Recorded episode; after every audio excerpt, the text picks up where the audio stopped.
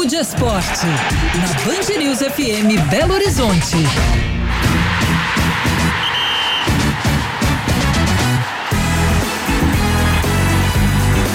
Papo de Esporte na saideira do Band News Minas, segunda edição.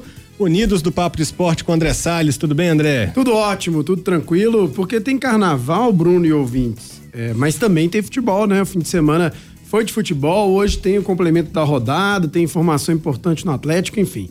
Muitos assuntos pra gente falar no meio dessa folia aqui na capital mineira. Exatamente. O América jogou só na sexta-feira, né? No, no, antes do fim de semana, praticamente. Isso. Empatou com o Ipatinga. O Galo venceu o Patrocinense e o Cruzeiro goleou o Vila Nova, mas eu acho que a notícia do fim de semana, né, André, foi a questão do Hulk, que é. logo depois do jogo do jogo contra o Patrocinense é, testou para Covid-19, acabou testando positivo, está fora, portanto, é, desse jogo do Atlético contra o Carabobo da Venezuela, que será na quarta-feira.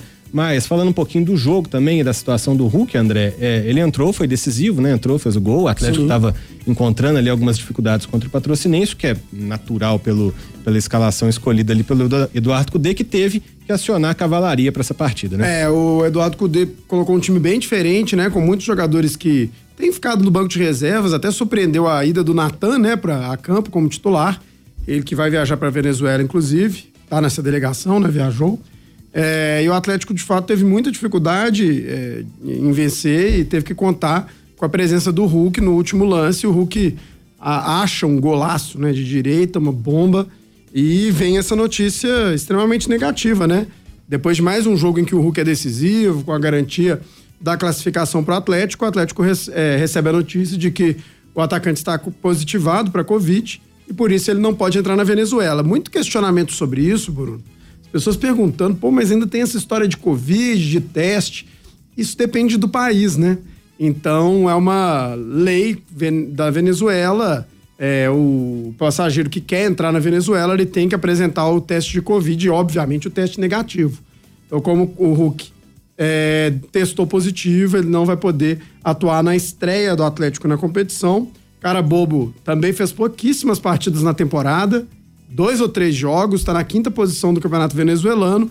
É óbvio que é uma equipe modesta, então até por isso o Atlético tem sim a obrigação de trazer um bom resultado, quem sabe até uma vitória, para ter tranquilidade. Até porque é, o Atlético tem uma temporada longa e tudo, então é, você trazer ali um resultado bom, né, para ter é, tranquilidade de, de decidir é algo que é, é, melhor, é mais positivo, porque a principal competição do ano é a Libertadores e o Atlético não quer sair antes da, da fase de grupos. É, e a gente até comentava quando do sorteio, né, André? Que essas Isso. equipes, assim, o cara bobo da Venezuela, é, são as equipes mais perigosas, né? Que você pode entrar de repente com alguma confiança elevada, como já aconteceu com outras equipes brasileiras. Por exemplo, a gente lembra sempre do, do caso do Tolima, né? Na, na é. Libertadores, alguns anos atrás. O próprio Sim. Grêmio, o jogo que salvo engano, foi o jogo que derrubou o Renato Gaúcho depois daquela primeira passagem longa dele pelo clube contra o Independente Del Valle, né? Se eu não tiver, se eu não tiver enganado, enfim, tem alguns é. exemplos aí de equipes que já saíram é, nessa fase de pré-libertadores. Acontece, eu só acho assim, é, dá pra gente fazer uma divisão, assim, porque o, o Tolima é uma equipe colombiana, né? Acho que é um, um nível de futebol bem diferente, até o Del Valle Del também. Valle nem se fala. É. é, um time que vem conquistando títulos, né, e tudo. O futebol equatoriano cresceu demais. Futebol da Venezuela ainda é bem fraco, então não, não tem outro termo. Se o Atlético não conseguir passar do Carabobo, é um vexame. É vexame. Não tem como falar, nem o, o Cudê vai discordar de mim. Então, o Atlético é favorito, claro que tem um desfalque de peso, mas tem tudo para sair vencedor, inclusive do jogo de ida. E aí vai poder decidir aqui na, no, em Belo Horizonte. É, para arrematar esse assunto do Hulk, André, hum. é bom lembrar também que o Pavon e o Vargas também estão Sim. suspensos, né? O Vargas por uma expulsão contra o Palmeiras e o, e o Pavon por aquela questão, é, na época do Boca Juniors, no jogo justamente contra o Atlético, ele vai cumprir é, esses seis jogos de suspensão ainda, ele já chegou a cumprir alguns, né? Já, é, e aí o Atlético, na verdade não, ele não chegou a cumprir nenhum, nenhum jogo. Ah, ele não O Atlético não Atlético, escreveu é verdade, ele, o é. Boca também não. É, então vai começar a cumprir agora, aproveitar essa primeira fase. O Atlético vai fazer quatro jogos, né? Se for avançando, aí já paga quatro jogos e paga mais dois é, na fase de grupos. O ataque ficou uma incógnita, né? Tô até acreditando no Sacha titular, Paulinho e Sacha, porque não tem Pavon, não tem o Vargas. É, fica realmente. Não tem o Hulk. Ele levou o Ademir, o Sacha e o Cadu, o, o que é da base. tem jogado é. mais como jogador de meio campo. Então eu acho que a, a tendência é o Sacha. Agora, se quiser um, um jogador de mais velocidade, não sei, não me parece ser muito o estilo do Cudê. Então eu tô apostando no Sacha junto com o Paulinho no comando do ataque. É, o Ademir tem disputado posição com o Pedrinho, com Exatamente, o Patrick, né? Os jogadores que, que, estão jogando mais abertos é. nesse momento pelo Galo. Falando um pouquinho do Cruzeiro, o André, o Gilberto desencantou no fim de semana, né? Ele é. fez três gols, é, acabou jogando muito bem. O Cruzeiro também acabou se recuperando em grande estilo, né? Goleando Vila Nova por 4 a 0 lá no Alçapão do Bonfim. Gilberto, portanto, marcando três gols e após esse jogo, a saída do Eduardo Brock, né, foi confirmada, ele já foi inclusive anunciado pelo Cerro Portem, vai disputar a Copa Libertadores pela equipe paraguaia.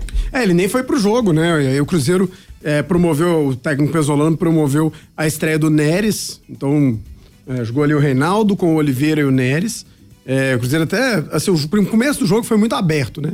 As duas equipes tiveram muitas oportunidades, Cruzeiro principalmente perdeu dois gols incríveis.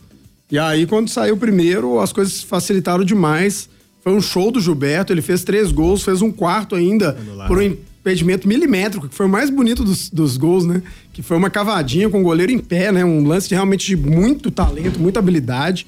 É, eu gosto muito do Gilberto. Acho que é um jogador é, que entrega muitos gols, faz muitos gols mas que é muito mais do que isso. É um jogador móvel, um jogador que sabe abrir espaços, sabe criar jogadas, tem muita raça, né? Ele acaba marcando demais os defensores. Então, foi realmente. O Gilberto desencantou, fez um hat-trick. É, ainda teve gol do Vital, né? Um jogador que que estava fora de lesão, desde né? a estreia, voltando de lesão. Jogador que pode ser bem importante para o Cruzeiro, mesmo que no banco de reservas, para entrar, para ajudar ali, porque tem uma boa técnica. Então acho que foi um, um, bom jogo. É claro que o torcedor do Cruzeiro não pode se iludir. O Vila Nova, há alguns anos, tem brigado na parte de baixo da tabela do Campeonato Mineiro, mas foi importante até pelo saldo de gols. Cruzeiro momentaneamente na primeira posição. A rodada ainda é complementada hoje, né? O Democrata recebe o Pouso Alegre. Se o Democrata vencer, o Cruzeiro perde essa, essa liderança. Empate, Cruzeiro se mantém. E é sempre bom lembrar, né? Que o Ipatinga tem muitos jogos a menos, dois, né, em relação ao Cruzeiro ele também poderia é, passar o Cruzeiro, mas o Cruzeiro volta a brigar e ter reais possibilidades de classificar para a semifinal do Campeonato Mineiro. Acho que tem que vencer os dois jogos contra a Caldense, quinta-feira, é, em Poços de Caldas, um jogo bem complicado, e depois contra o Democrata de Sete Lagoas, num local que ainda nem sabemos qual é, que o Cruzeiro não vai poder jogar na Arena Independência e não está jogando no Mineirão.